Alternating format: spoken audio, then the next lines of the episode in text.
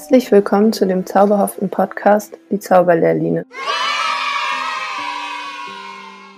Wir begrüßen euch im Rahmen dieser Folge zu dem zauberhaften Thema, ob sich die Ballade Der Knabe Moor für verschiedene Schulformen eignet. Zuerst gebe ich ein paar Eckdaten und eine kleine inhaltliche Einführung zur Ballade.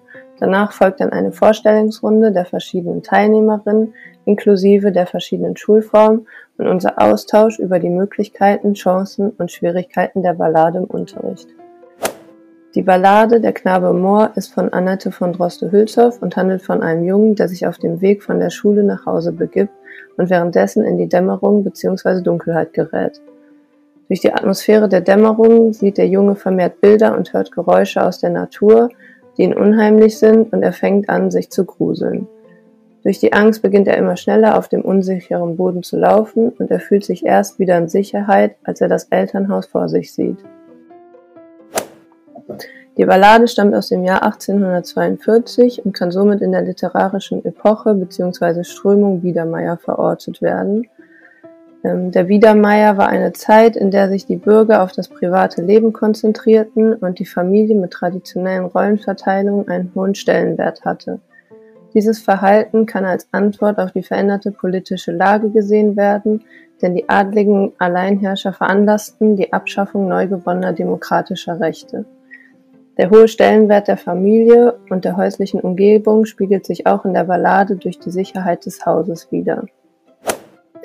Die Ballade hat sechs Strophen, a8 Versen und ist, bis auf die letzten beiden Verse, in Präsens geschrieben. Das Reimschema ist AB, AB, CC, AB. Warum haben wir uns für diese Ballade entschieden? Der Grund dafür ist, dass die Ballade häufig im Unterricht behandelt wird und thematisiert wird und wir behaupten würden, dass sie zu den klassischen Schulballaden gehört. Da wir in unserer Gruppe viele verschiedene Schulformen abdecken, haben wir uns dazu entschieden, die Ballade daraufhin zu prüfen, wie geeignet sie denn für die verschiedenen Schulformen überhaupt ist. Die Leitfrage unserer Podcast-Folge ist daher, eignet sich die Ballade für den Unterricht der verschiedenen Schulformen? Bevor wir dann mit der Vorstellungsrunde beginnen, möchten wir noch einen kurzen Einblick in unser Inklusionsverständnis geben. Wir verstehen Inklusion als Prozess der Partizipation und Teilhabe, Chancengleichheit und Gleichberechtigung, Empowerment, Barrierefreiheit und vieles mehr. Es ist aber nicht als automatisch ablaufender Prozess zu verstehen, sondern als einer, der sehr viel Arbeit und Verständnis mit sich bringt.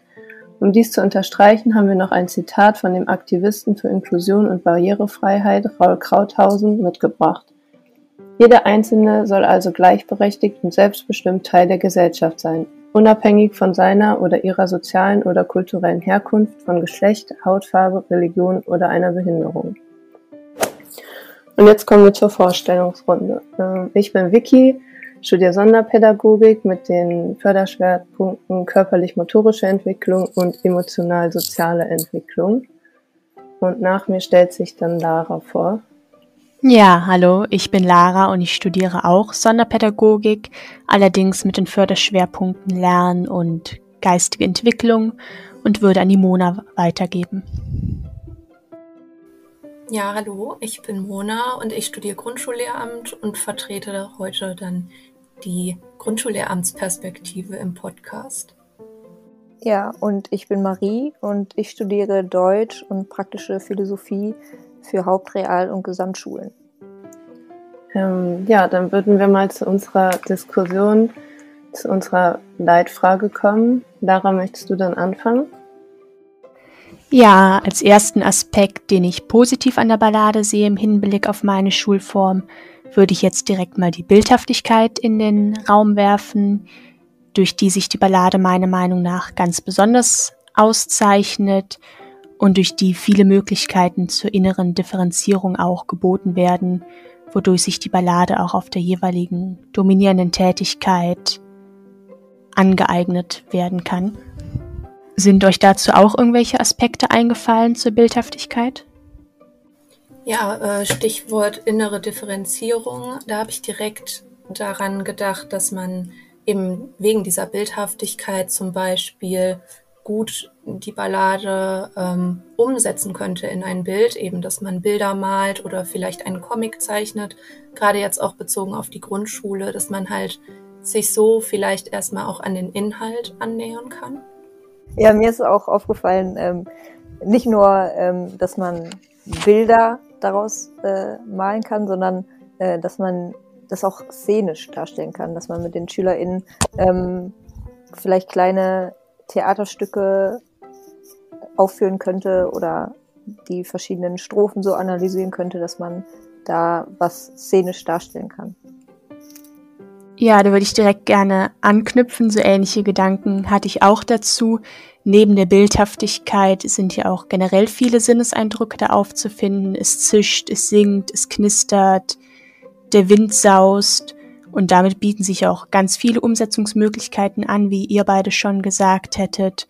Und damit ja auch direkt die Vorlage für den handlungs- und produktionsorientierten Literaturunterricht der auch jetzt gerade mit Blick auf meinen zweiten Förderschwerpunkt GE besonders für diesen geeignet ist, zeigt sich zum Beispiel auch im Lehrplan Niedersachsen für den Förderschwerpunkt geistige Entwicklung, wo der HPLU auch explizit im Bereich literarische Texte erschließen und präsentieren aufgeführt wird und dadurch auch für diesen Förderschwerpunkt einen sehr wichtigen Ansatz darstellt. Ja, ich finde auch gerade durch die vielen sprachlichen Mittel, die in der Ballade ähm, angeschnitten werden bzw. vorkommen, haben gerade die SchülerInnen in Hauptreal- und Gesamtschulen ähm, viele Bearbeitungsmöglichkeiten. Also es gibt super viele Aufgabenstellungen, die man dazu stellen kann. Und je nach Klassenstufe können die dann ähm, entweder so ein bisschen leichter gestellt sein oder halt in der Oberstufe schon ein bisschen ähm, komplizierter gestellt sein. Ja, in der Grundschule würde man sich ja vermutlich eher weniger mit sprachlichen Mitteln beschäftigen, aber ich denke, dass auch da die Ballade äh, Vorteile mit sich bringt. Zum Beispiel sind ja auch die drei Gattungen, ähm, Epik, Lyrik, Dramatik, in der Ballade recht gut voneinander differenzierbar und die Ballade so als Gattungshybrid äh, herausstellbar. Und das wird man wahrscheinlich auch nicht in aller Ausführlichkeit in der Grundschule machen, aber man kann ja dennoch ähm, versuchen zu umreißen, wie das mit der Klanglichkeit ist, ob es ein Reimschema gibt und ob die Kinder die Geschichte, die erzählt wird, vielleicht verstehen, dann bezogen eben auf Epik oder ähm, halt auch die Figurenrede thematisieren und so vielleicht ohne es konkret als Gattungshybrid zu benennen, eben schon so leichte Annäherungen an dieses Thema in der Grundschule schaffen kann und so halt auch irgendwie so ein, eine spielerische Annäherung an die Beschäftigung mit solchen eher komplexeren Balladen schafft. Ja, was ich sonst noch rausgefunden hatte, war, dass äh, Swantje Ehlers in ihrem Studienbuch zur Analyse und Didaktik von literarischen Texten ähm, zusammengefasst hat, dass eben so kanonisierte Balladentexte in äh, Lesebüchern häufig vertreten sind. Da hat sie von 1990 bis 2007 283 Balladentexte herausgestellt und 79 von denen waren eben aus dem 20. Jahrhundert und die restlichen äh, aus dem 18. und 19. Jahrhundert. Und ähm, Droste Hülshoff war da auch in den Lesebüchern auf Platz 6 quasi mit 6,36 Prozent der Texte, die von ihr stammen, aus diesen Lesebüchern. Und ähm, auch der Knabe im Moor zählt eben zu diesen häufigsten Balladentexten in Lesebüchern. Und da habe ich mich gefragt, warum eben diese kanonisierten Balladentexte so beliebt sind. In der Grundschule könnte ich mir nämlich vorstellen, dass die Sprache dann doch ein eher großes Hindernis ist. Aber bezogen auf die SEC 1 und SEC 2 sind ja so Lernziele wie, ähm, dass man die Geschichte der Balladen nachvollziehen kann oder die vielleicht einer Epoche zuordnet und die verschiedenen Typen von Balladen herausstellen kann, dann doch äh, präsenter. Aber ich könnte mir vorstellen, dass das eben für die Grundschule dann ein bisschen too much ist und die Sprache eben vielleicht auch von den Grundschullernzielen ablenken könnte. Ich weiß nicht, was ihr dazu sagen würdet. Ja, da bin ich auf jeden Fall deiner Meinung. Ich glaube, gerade in der Grundschule ähm, ist das äh, Sprachverständnis noch nicht so weit. Ähm, selbst ich hatte Probleme mit einigen Wörtern aus der Ballade. Und deswegen denke ich auch, dass der Anspruch da ist, dass man den Kindern vorher auf jeden Fall so ein kleines Wortlexikon mitgibt, damit die überhaupt ähm, mit der Ballade arbeiten können, weil sonst, ähm, glaube ich, entsteht da kein, keine gute Bearbeitungsmöglichkeit. Und was ich noch sagen wollte, äh, dadurch, dass es so eine nominose Ballade ist, das heißt, dass sie sich aufs Göttliche bezieht ähm, und da höhere Mächte und Geister mit im Spiel sind, ähm, ist die besonders beliebt, weil man merkt, dass zum Beispiel Harry Potter oder Herr der Ringe gerade in den sechsten, siebten, achten Klassen ähm, beliebt sind und das macht die Ballade der ähm, Knabe im Moor ähm, ja, noch interessanter für die SchülerInnen. Hm. Ich würde gerne auch noch mal kurz auf den Aspekt der schwierigen Wörter zurückkommen. Den habe ich auch eindeutig gesehen und musste auch einige Begriffe mir direkt ansehen, um die Ballade dann besser verstehen zu können.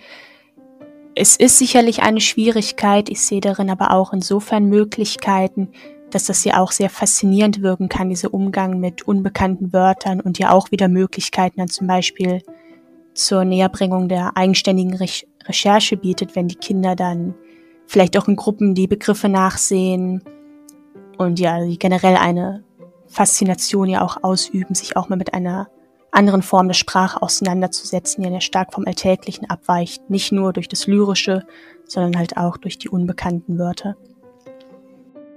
Ich finde gerade diese unbekannten Wörter machen ähm, oder die, es ist ja eine äh, unheimliche Stimmung in dieser Ballade und ich finde, die entsteht durchaus, durchaus auch durch diese unbekannten Wörter. Und deswegen ist es nochmal interessanter, die SchülerInnen dahin zu bringen, was das überhaupt unheimlich macht.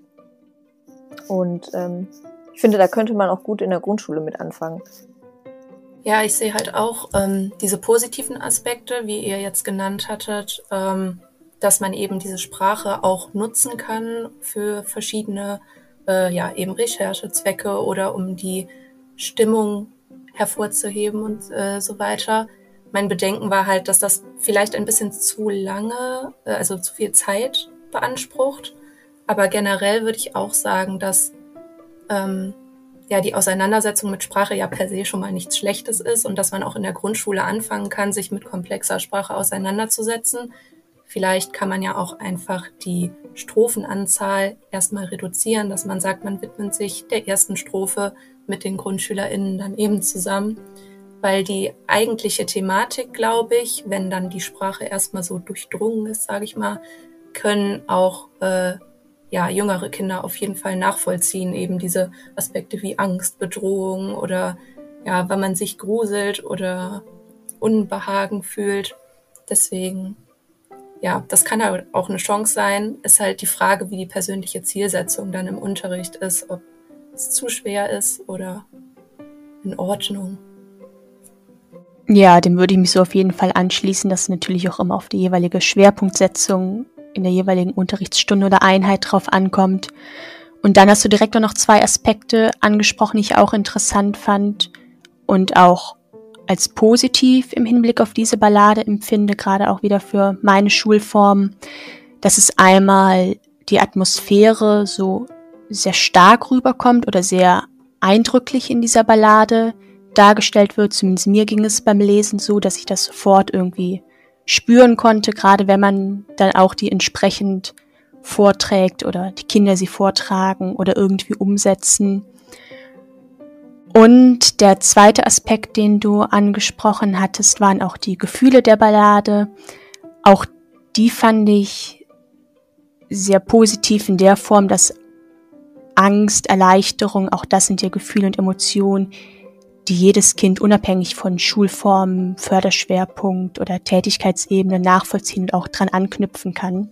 Da glaube ich, bietet diese Ballade große Vorteile. Ich finde auch, dass es ähm, relativ leicht fällt, sich in den Knaben hineinzuversetzen.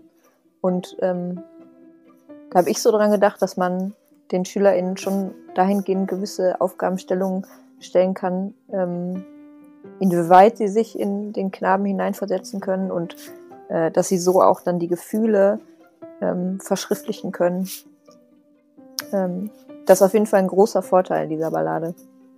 Ja, dem würde ich mich auf jeden Fall anschließen. Auch äh, wir hatten ja eben schon mal angesprochen, wenn man es äh, szenisch darstellen würde oder so, könnte man natürlich auch diese Emotionen versuchen rüberzubringen oder eben nochmal rückbezogen auf diese starke Klanglichkeit auch, dass man das verknüpfen kann mit dem Inhalt eben, dass man da verschiedene ja, Verknüpfungen innerhalb der Ballade und ihren Merkmalen äh, herstellen kann.